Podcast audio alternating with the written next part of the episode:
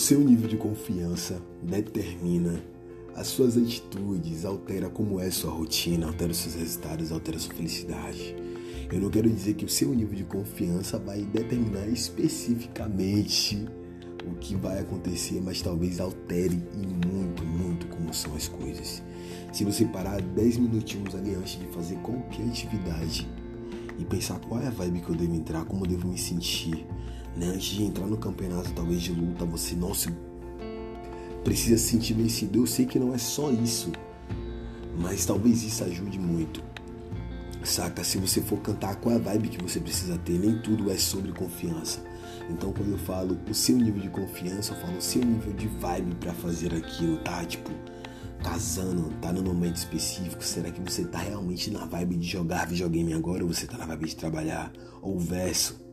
Sacou? Então não é que você vai fazer o que você tá na vibe de fazer, mas que talvez você pare para entrar na vibe do que você precisa fazer, o que você vai fazer de fato naquele momento. Nos últimos dois anos eu conheci um cara incrível, que ele era extremamente confiante.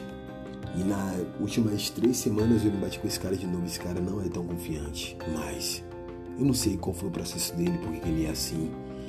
Mas a forma como ele começou a falar comigo, a forma como ele estava emanando o conteúdo que ele estava passando para mim foi totalmente diferente.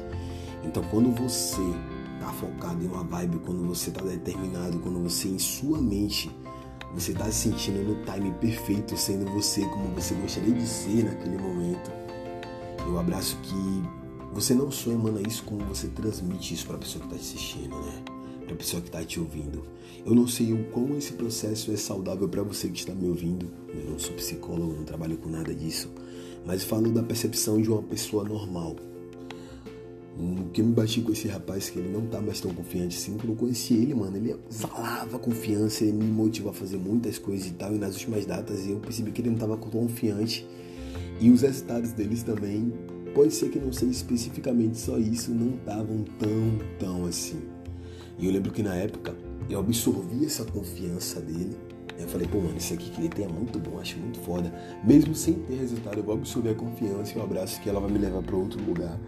E eu acredito que em porcentagem, assim, não tão alto, não vou dizer uns 50%, mas em pelo menos 15, 10. O nível de confiança que você que eu exalei durante esse período mudou muito.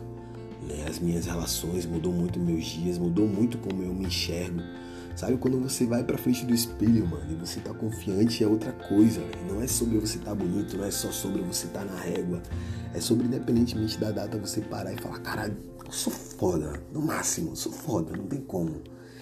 Então hoje, em especial, eu quero deixar esse conselho para você que está me ouvindo, ou para mim mesmo voltar aqui e ouvir depois. Se sinta confiante para exatamente o que você for fazer isso vai mudar totalmente. Pô, parece muito óbvio, é muito óbvio, mas será que você lembra quando você vai mandar mensagem para alguém e você fala, caralho, mano, deixa eu respirar fundo aqui antes de mandar essa mensagem. Eu sei que é só um bom dia, mas será que se eu respirar fundo e pensar um pouquinho vai ser diferente?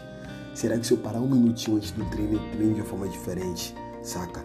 Então, caso você não medite, se você meditar, quiser meditar antes de cada atividade, lindo, mas caso não, respira fundo e vai com a confiança específica para o que você quer, para onde você está indo, para o que você quer se permitir, para o que você quer mandar, para o que você quer atrair. Eu não sei, isso é com você, mas não esquece de aleatoriamente mais nunca.